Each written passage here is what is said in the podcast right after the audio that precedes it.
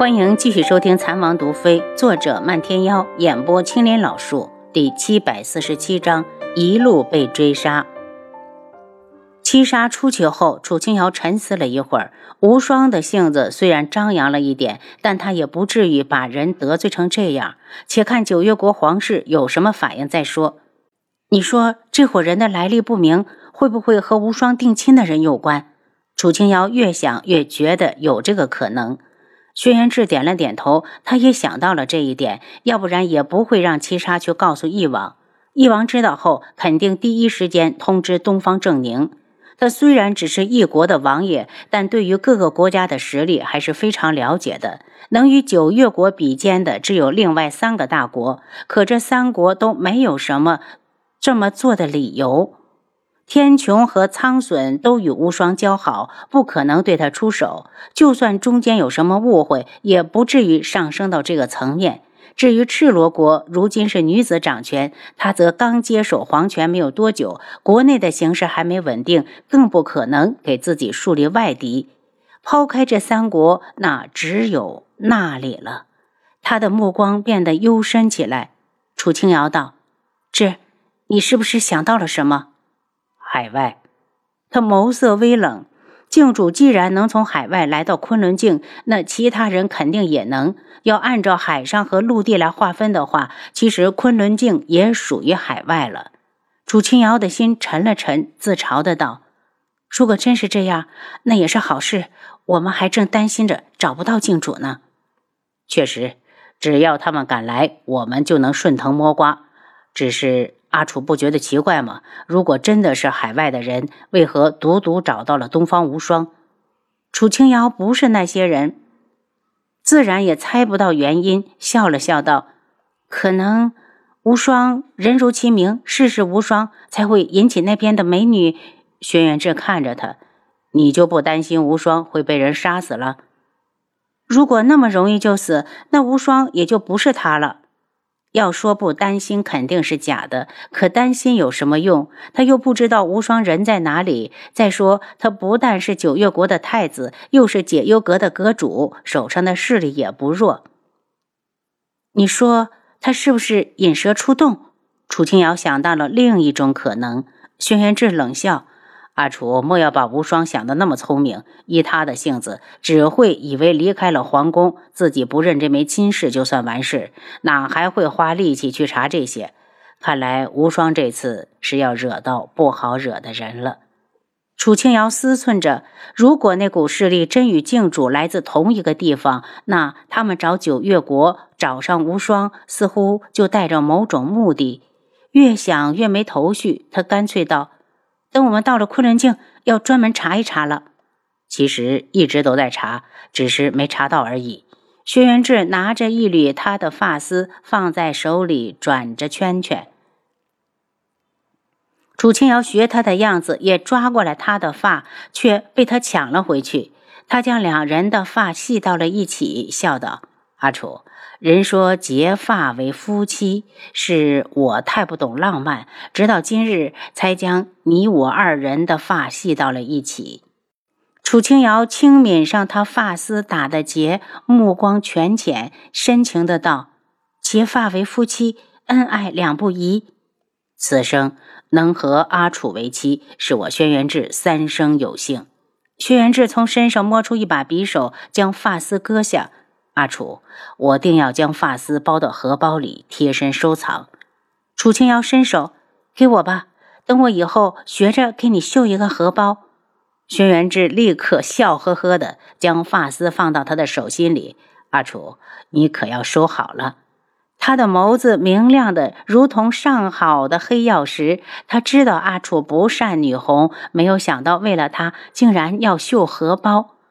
楚清瑶被他看得不好意思，娇嗔的道：“到时候你可千万别嫌弃我绣的不好。”“不会不会，只要是阿楚绣的，哪怕把鸳鸯绣成了鸭子，我也会天天配在身上。”楚清瑶嫌他说话不中听，把脸扭开，不再搭理他。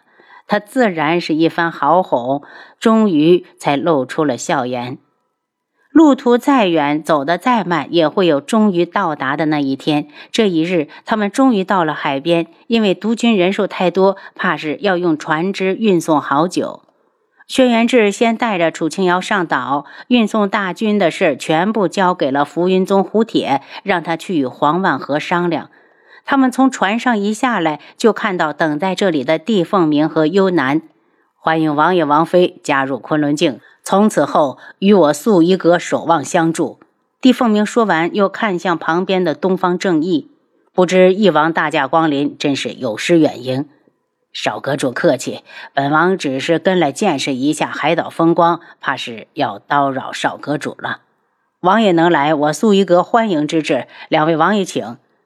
帝少阁主客气，我们两方早就是一家人了，不是吗？楚清瑶笑道。帝凤舞可是独门的少主夫人，她又是独门的大小姐，他们自然是亲戚，是一家人。风荡起帝凤鸣白色的长袍，显得他更加的英俊出尘。他看向轩辕志，王爷不如先到苏衣阁住下，再慢慢的挑选住址。我与阿楚只是两个人，住到哪儿都行。只是那八万督军，怕是要好好想个地方安置下来才行。这个好办。帝凤鸣在他们来之前就有了决定，先把大军安置在飞龙殿，然后王爷再另行安排。轩辕志道：“那里怕是也容不下八万人，如今也只能这样安排。”在昆仑镜不远处就是两座海岛，一处盛产石料，一处长着参天的大树。等大军上岛后，随时可以搭建房屋。轩辕志心里一松，对着帝凤鸣说了声多谢，便随他去了素衣阁。到了素衣阁，自然就是看到了帝农，知道楚清瑶身怀有孕，帝凤鸣早早的命人带她去休息。红檀将毛巾放到水盆里打湿，捞出来拧干，替楚清瑶擦了脸和手。王妃，你饿不饿？奴婢去找个厨房给你炖点燕窝粥。楚清瑶见他脸色苍白，阻止道。我在船上吃了东西，你也下去休息一会儿。你是第一次坐船，虽然上了岛，怕是整个人还晕乎乎的，感觉还和在船上一样。红檀现在确实是这种感觉，好像随时都会站不住倒下去一般。听王妃准了去休息，立刻道：“那奴婢就在外间睡一会儿。这几天船坐的感觉晕头转向的，去吧。”楚清瑶也觉得身子倦得厉害。红檀出去后，他也躺下来睡了。不知过了多久，轩辕志回来了。他一上床，他就醒了。什么时辰了？他半睁着眸子，带着慵懒。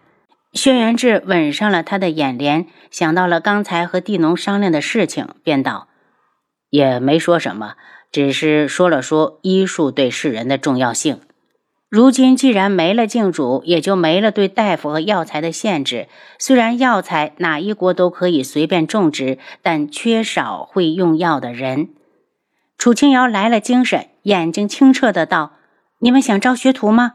以前由郡主统领着整个夜染大陆，不管是民间还是宫里的大夫，都必须是一门弟子出身。”现在靖主被他们赶跑了，也是时候为各国培养学医的人才了。苏一哥说，他们可以为各国培养人才，三年为一个期限，美国有十个名额。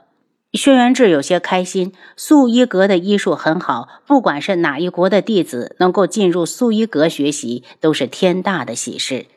楚清瑶想了下，道：“这件事情。”我提前也想过，不如独门也加入进来，每三年招收一批弟子，培养独医。想来我尊门和一门如果得到消息，也不会落于人后，定会纷纷效仿。轩辕志眨了一下墨染似的眸子，那不如王爷马上就修书一封，如果大家一致通过，不如就约下日子统一考试，只有通过考核的弟子才可以入门派学习。好，本王马上就去写。轩辕志从床上下来，喊七杀拿笔墨伺候。他一气呵成，修书两封，交到七杀手上，让他马上找人把信送出去。当晚，地农在庄上摆了接风宴，接待轩辕志和楚清瑶，为他们洗尘。饭后，两人刚回房，就听七杀大叫一声：“无双太子，你这是怎么了？”外面听到有人倒下去的声音，砰的一声，吓了楚清瑶一跳。王爷，东方无双晕倒了。七杀道。轩辕志刚要出去，楚青瑶道：“志，扶我出去看看。”自从听说无双被不明身份的人追杀，他就非常担心。可想到无双的功夫那么好，顶多是有惊无险罢了。薛元志扶着他出来，无双已经被七杀扶了起来。只见他双眼紧闭，唇色和脸色一样惨白。楚清瑶只看了一眼就断电，他伤得极重，这样的脸色明显是失血过多所致。七杀，把他扶到房里去，我给他检查一下。七杀见旁边的房子空着，直接把人扶上了床。红糖跟着进来，急忙将灯找上。楚清瑶就着灯光扫了一眼无双。只见他衣衫破烂，到处是口子，哪还有平日里的温润如玉？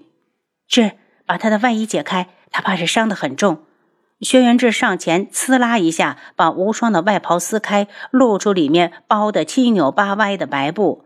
楚清瑶大略数了数，管前身能看到的地方就伤到了五处，不少的地方的白布已经渗出了血渍，好像从他与无双相识以来，从没有见过他如此的狼狈过。